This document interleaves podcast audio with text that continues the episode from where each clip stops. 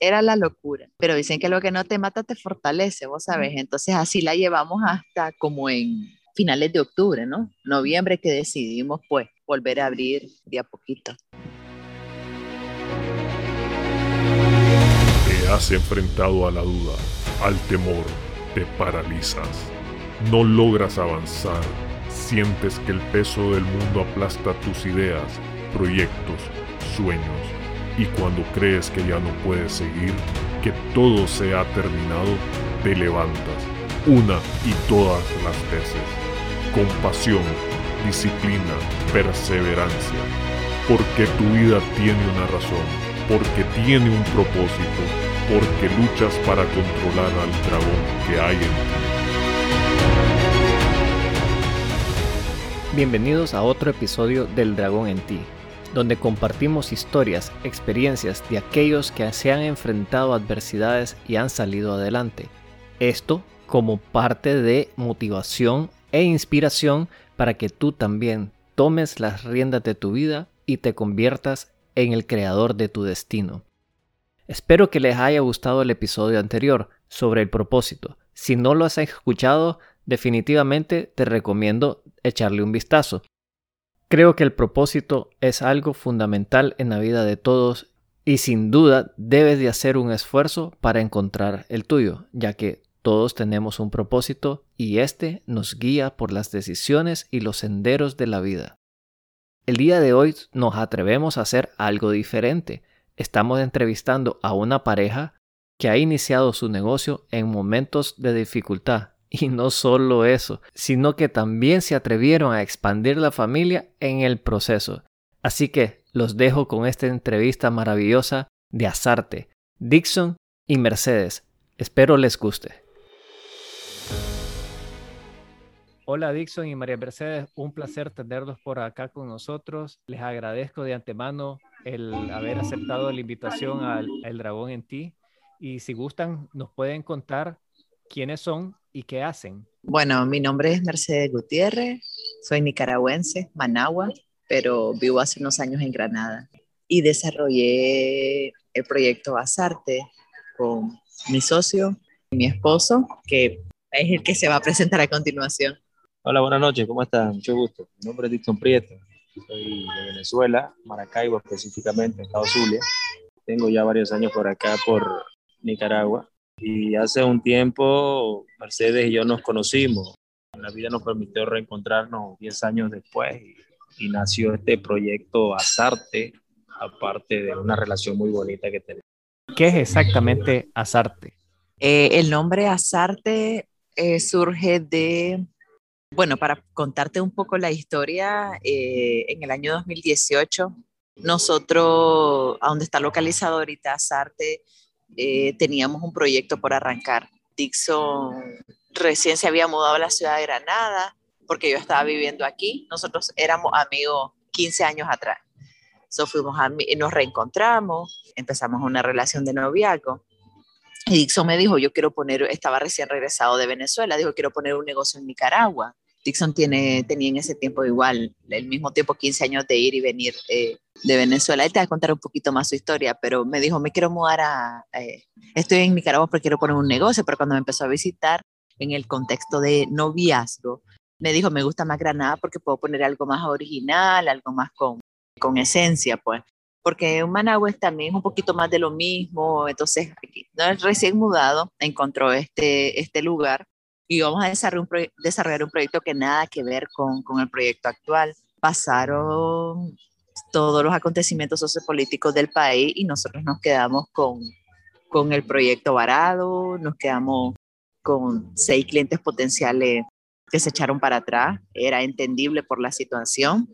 Entonces yo manejaba en la ciudad de Granada una empresa extranjera con 100 trabajadores en total entre diferentes negocios y de la noche a la mañana pues me tocó despedir a 94 de mis compañeros de trabajo.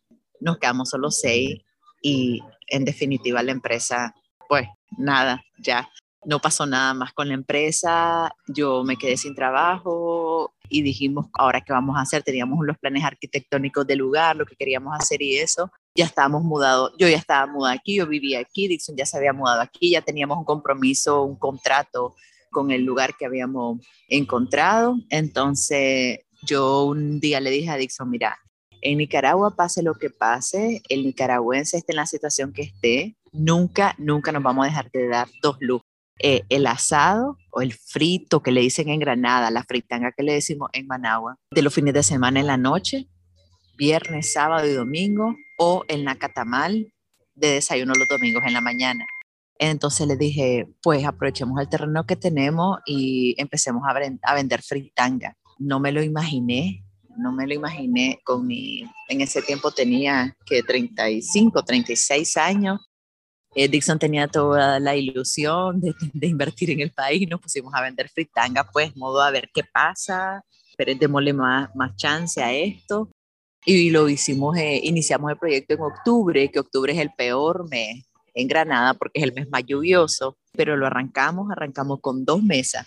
Entonces, el nombre, busquemos el nombre, que esa fue tu pregunta inicial. Lo siento, yo soy muy, yo me voy mucho. Dale, Azarte fue porque, ah, bueno, y el nombre, y el nombre, y entonces le contamos a algunos amigos, entonces, mire, vamos a hacer eso, Azarte, pero le dije, mira, yo, tal vez si más adelante la cosa cuaja, tal vez va a ser un espacio donde también hagamos conciertitos, cosas para los niños y eso, entonces, Azarte, asamos con arte, por eso es el nombre, Azarte.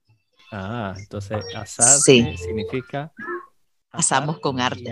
Azar. Exacto, es una fusión de azar y de arte. Y también porque la comida de nosotros, nosotros queríamos hacerle un, un homenaje a nuestra abuela, porque Dixon se crió mucho con su abuela paternal y yo con mi abuela maternal y los dos teníamos anécdotas de cómo nuestras abuelas cocinaban, cómo nos enseñaban las recetitas, cómo mi abuelita pelaba los tomatitos, o sea, tenía esa, esas, esos detallitos, las abuelas de antes cómo cocinaban, ahí son como su abuelita le enseñó a hacer arepa, entonces también es porque nuestras recetas son las recetas originales de nuestra abuela entonces es comer la comida sin condimento, por mucho que sea comida tradicional, asados, arepas y esas cosas, pero que sean las recetas como que no te, que llevan la esencia de la abuelita, pues los detallitos de las cositas picadas y eso. Entonces también es el arte de cómo cocinaba nuestra abuelita. Entonces por eso es asarte.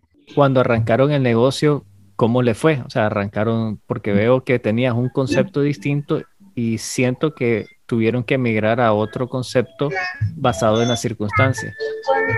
Sí, sin duda alguna. De verdad que ahí es donde nace o, o sale a relucir el, el dragón. Reinventarte las veces que sea necesario, ¿no? Entonces, bueno, nada, nos adaptamos al momento, pues. Y decidimos, como decimos en Venezuela, echarle pichón. No hay de otra esa adaptación en algún momento ustedes la vieron como parte de la oportunidad de simplemente arrancar el negocio o fue circunstancial totalmente? O sea, ya sé que no fue planificada, pero no sé si fue un tema de la circunstancia que decidieron arrancar la parte de los asados, porque entiendo que el proyecto en general de Asarte era mucho más que asado. Sí, sí, claro que sí. No, la, bueno, eh, siempre la mirada puesta en el horizonte, ¿no? Iniciamos el proyecto Basarte, como decía Mercedes, con un par de mesitas, pero no perdimos nunca el foco. La idea era más adelante de hacer del proyecto algo más grande, algo con, para incorporar también al, artesano de la ciudad, a los locales, los vendedores regionales del mercado, la gente que vende artesanía, el músico que era parte del proyecto inicial, pues. Y nada, poco a poco hemos ido, hemos ido Y al día de hoy, ¿cómo está el proyecto? O sea, de pasar de dos mesas a hoy, ¿cómo está? Tenemos capacidad ya en el restaurante para 70 personas. Tenemos área de fumado y de no fumado. Entonces ya no tenemos solo dos mesitas. Tenemos un pequeño escenario para la promoción del arte. Tenemos una cocina como la queríamos. Tenemos, tenemos varias áreas, tenemos, gracias a Dios, personal empleado, un equipo de trabajo que conoce el proyecto y está comprometido con el proyecto, pero todos los días, todos los días seguimos nosotros con, para hacer más cosas, para hacer más cosas, para... Todos los días inventamos nuevas cosas, nuevas áreas, nuevas actividades. Sí se nos dio bastante la oportunidad antes del COVID. Teníamos bastante promoción del arte, teníamos conciertos en semana para cena, eh, teníamos actividades para niños, teatro, inclusive traíamos eh, amigos de Costa Rica, artistas, para teatro infantil, marionetas, teníamos talleres para niños, cenas, conciertos, pero después se vino el COVID. Y por ahí te iba a hacer yo la pregunta, que para ustedes el, el momento más difícil, por así decirlo, fue el arrancar el proyecto o otro momento. Para nosotros, en todos los días son difíciles, porque cuando vino el COVID estaba en el momento nosotros que dijimos, arrancamos, ya arrancamos, ya. Pero después vino el COVID y yo estaba embarazada y tenía un embarazo de alto riesgo, entonces tuvimos que cerrar por mi embarazo y también porque la ciudad se quedó como ciudad fantasma de un día para otro. Un domingo, el lunes amanecimos que a las 6 de la tarde todo el mundo estaba dentro de sus casas. Entonces tuvimos que despedir a nuestros 15 colaboradores de la noche a la mañana, cerrar el restaurante como por cinco meses. Entonces ese momento fue súper difícil, fue súper difícil porque tuvimos que cerrar el proyecto, no sabíamos qué hacer. Yo estaba embarazada, los dos solos en la ciudad. ¿Cómo llegaron a la conclusión de que el proyecto tenía que seguir, porque por lo que yo escucho y, creo que muchos dirían, ok, se acabó el negocio, hay que buscar otras opciones y dejar esa idea a un lado. Pues yo creo que más opciones no, no había, pues no había más opciones. Y yo me acuerdo que en mi locura hormonal del, del embarazo y lo demás, y en la incertidumbre, o sea, es nuestro, nuestra primera bebé, nosotros fue como, ala, ¿y ahora qué va a pasar? Pues no lo queríamos hacer, pero tuvimos que despedir a los colaboradores y, de, cerrar y todo, guardar los muebles y estábamos recién, había, acabamos de hacer la cocina que, nosotros queríamos, estábamos poniendo, pero lo último, cuando venga, se vino el COVID. Yo me acuerdo que había en mañana de que yo solo quedaba mirando a Dixon y le decía, ¿y ahora qué vamos a hacer? Me decía Dixon, ¿y qué más? Pues no queda de otra, vamos a seguir, vamos a seguir, o sea, no hay dónde irse, no hay dónde irse, no tenemos a dónde ir, no, tenemos, no podemos ir a otro país, no podemos ir a, ni siquiera a otra ciudad del país. Estás embarazada, estás a punto de dar a luz, no nos podemos mover de la casa y hay que seguir, hay que ver qué va a pasar con esto. Entonces, nos reinventamos. Mira, nosotros hicimos, yo embarazada, en la casa, en la mañana, con Dixon, hacíamos miles de estrategias. Ah, pongamos delivery gratis Ok, delivery gratis. Funcionó. Paguemos publicidad en línea para delivery gratis. Ahí va funcionando. Solamente vamos a tener dos colaboradores para que nos ayuden con los asados desde adentro, no afuera. Entonces la gente ya no mira que estamos abiertos, pero sí la gente en las redes. Eh, mira, nosotros con, con cinco meses que estuvimos cerrados con lo del COVID, yo hasta el último momento de mi embarazo seguíamos haciendo menús, seguíamos haciendo estrategias, también por lo del 2018, yo cuando arrancamos Asarte, yo liberé muchísimo estrés aprendiendo a diseñar. Entonces yo aprendí a hacer los menús, las tarjetas y mamá. Entonces yo estando embarazada con lo del COVID en la casa, entonces yo me ponía inventaba una, una, estrategia y me ponía a diseñar el, el, el, afiche para, para Instagram, vos sabes, el afiche para Facebook, para las redes sociales. Entonces eso de alguna manera me canalizaba el estrés, pero de alguna manera era como que poner en marcha las ideas, pues, y las estrategias. Y si no funcionó eso, pues a los tres días buscábamos otra cosa y ya se va a venir el Día de las Madres. Ah, ok, tenemos un menú especial para el Día de las Madres y compramos un asador de pollo. Vamos a vender el pollo entero para vender combos familiares porque la situación económica no está para comprar individual nuestro. Y ahí fuimos y fuimos y fuimos y fuimos y fuimos. Yo di a teníamos igual el proyecto abierto, pero con dos personas y solamente delivery. Y Dixon corría entre el hospital y entre el negocio y entre la casa. Y por el COVID no teníamos a quien me ayudara, a quien me cuidara, pues porque vos sabes, toda mi familia estaba encerrada en Managua y para... Entonces era la locura. Pero dicen que lo que no te mata te fortalece, vos sabes. Entonces así la llevamos hasta como en finales de octubre, ¿no? Noviembre que decidimos pues volver a abrir de a poquito. Y para ustedes, ¿cuál creen que es el factor de éxito o aquello que lo ha hecho permanecer en el proyecto? Sin duda alguna la constancia. Constancia, por supuesto, siempre mucho optimismo y la esperanza puesta en que en algún momento todo va a cambiar y va a mejorar. Solo necesitas ponerle, echarle ganas y trabajo. ¿Y qué es lo más gratificante del negocio? Porque yo los escucho bastante apasionados pues por el arte, por la cocina. Pero a ustedes, ¿qué es lo que más les llena? Bueno, sin duda alguna, este, ver la, la sonrisa, el agradecimiento de los clientes que vienen, muchos se han convertido en nuestros amigos, hemos hecho buenas amistades a raíz de que han venido a compartir con nosotros. Día a día estamos acá, Mercedes y yo, o Mercedes o yo, pero siempre hay alguien de nosotros, porque ahora tenemos tareas compartidas, ¿verdad? Está una niña que tenemos, entonces siempre estamos presentes, pues, porque nos gusta el proyecto, estamos enamorados de él y el trabajo nos encanta, nos gusta trabajar. Entonces, para nosotros es muy gratificante ver a los niños divertirse acá. Hemos preparado un área para los niños. Cuando vienen la familia, los niños disfrutan, los padres se desentienden un poco del tema y pueden disfrutar de su comida, de su bebida.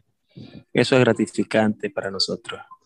Para ir ya finalizando un poco, quisiera preguntarle a nivel individual de cada uno de ustedes, ¿cuál es el dragón con cual les cuesta luchar todos los días? Aquello que ustedes dicen, tengo que trabajar en esto porque es mi área difícil. Yo tengo que ser menos negativa a veces. La situación eh, cambió de manera muy abrupta para mí. Como te dije, yo o sea, estaba acostumbrada a trabajar. Yo soy agrónoma y he trabajado siempre de, en, en las empresas, he trabajado siempre de líder a la cabeza y siempre he llevado a, la gente a vamos, sigamos, continuemos en diferentes áreas. He trabajado hasta en producción artística, eh, en turismo y lo demás. Y la, para mí el cambio fue muy abrupto y como te dije, yo perdí de la noche a la mañana 94 compañeros de trabajo. No eran las personas que estaban a mi cargo, eran mis compañeros de trabajo. Entonces eso y la situación y, y, hagamos y qué hacemos y después una cosa, después la otra, después viene el COVID y ahora tengo, tengo a mi hija, pues tengo más miedo de los que, de los que tenía al inicio cuando estaba sola, pues, que era más fácil para mí decir ya, no puedo más, agarro mi maleta y, y me voy a ir. Ahora tengo a la niña pues y todo cambia muchísimo. La niña tiene 10 meses apenas. Entonces... Los hijos cambian la perspectiva de todo, definitivamente. Por completo, por completo. Tengo, y la cosa es que yo tengo más ganas de trabajar ahora por mi hija, pero es como están esta, esta barrera, la situación del COVID y otras cosas que, ala, yo quiero hacer más. Pues eh, yo, yo nací para trabajar y para crear y para generar. Y a veces yo tengo que luchar con, con mi negatividad a veces en la mañana, que siempre pero también es que las mujeres somos un poco que le miramos todos los panoramas a, a, a la situación. Entonces dicen, mire, para aquí no, pero si pasa tal cosa.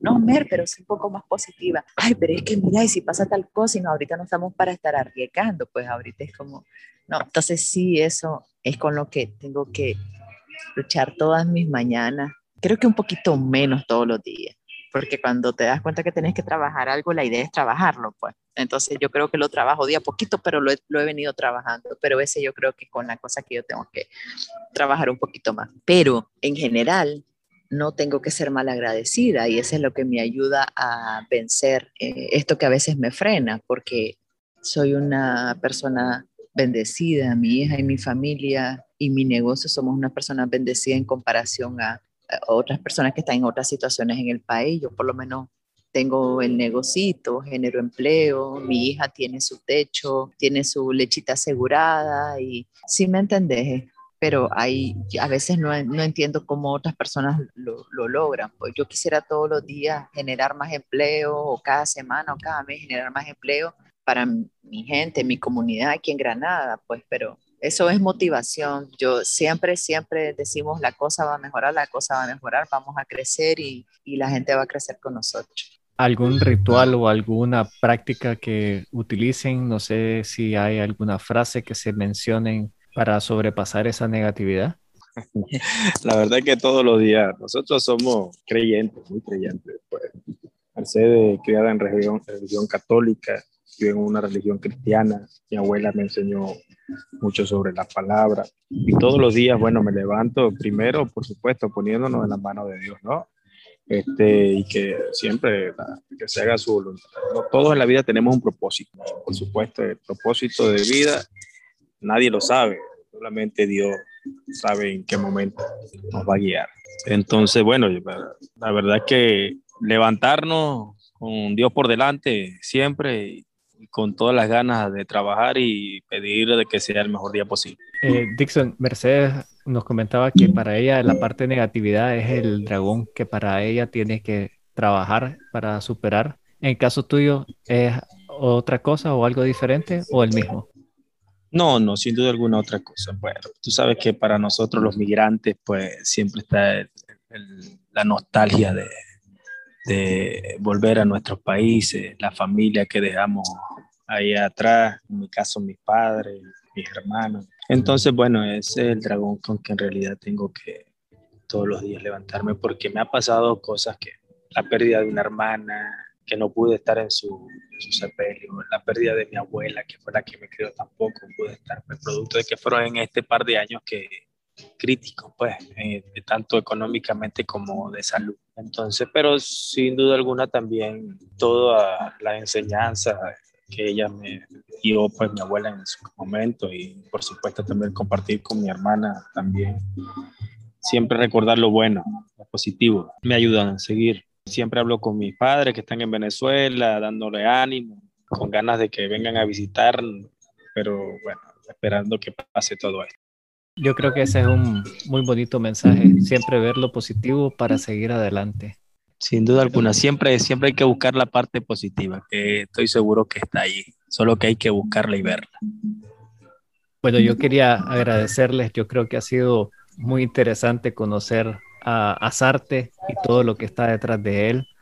Si alguien quisiera ponerse en contacto con ustedes o seguirlos, ¿cuál sería la mejor manera de hacerlo? En las redes sociales nos pueden encontrar como Azarte, Restaurante and Grill. Esa es otra bendición, ¿verdad? Empezamos con permisos de operación como Fritanga y hoy ya tenemos permisos de restaurante.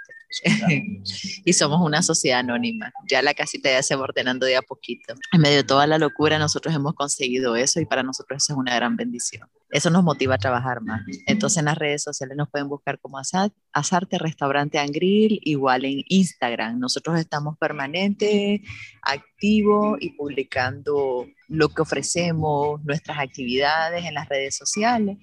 Y también en nuestras páginas están nuestros números directos, están los, los, botones directos de WhatsApp y todo eso. Entonces, en nuestras páginas está toda la información, nuestra dirección, teléfonos, horarios, correos electrónicos y demás información que vayan a necesitar, sí. Y también que siempre estamos nosotros en el restaurante atendiendo a la gente. Eso es muy importante. sí. si alguien quiere ir a pasar una bonita velada en Granada, ya saben, asarte para que lo visiten. Bueno, Mercedes Dixon, ha sido un placer. Muchísimas gracias por aceptar esta invitación y compartir con nosotros sus experiencias y sus historias. Gracias a ti por la invitación y espero que todo salga bien en tu proyecto. Te deseamos mucha suerte. Muchísimas gracias. Nos sentimos honrados en que nos hayas invitado a compartirte nuestra humilde experiencia y te felicitamos también por estar haciendo esto para motivar a la gente. Esas son las cosas que se necesitan ahorita. Muchísimas personas dando motivación y diciendo a la gente, vamos, continuemos, que lo vamos a lograr. Entonces te felicitamos por tu proyecto y estamos a la ¡Wow! ¡Qué increíble historia! La escucho una y otra vez y siempre me maravillo de ver la fuerza de voluntad y la creatividad con la que ellos han decidido seguir hacia adelante pese a todas las adversidades que nos comentaron. Sin duda son apasionados de lo que hacen y están dispuestos a seguir hacia adelante, cosa que debemos de tomar nosotros mismos y siempre ver las oportunidades que nos brinda la vida, de una manera u otra. A como siempre, los insto a seguirnos en Instagram, a donde siempre publicamos pensamientos y alguna que otra cosa que nos motive a tomar el control de nuestras vidas. Y a como siempre les digo, si tú no controlas al dragón, él te controla a ti.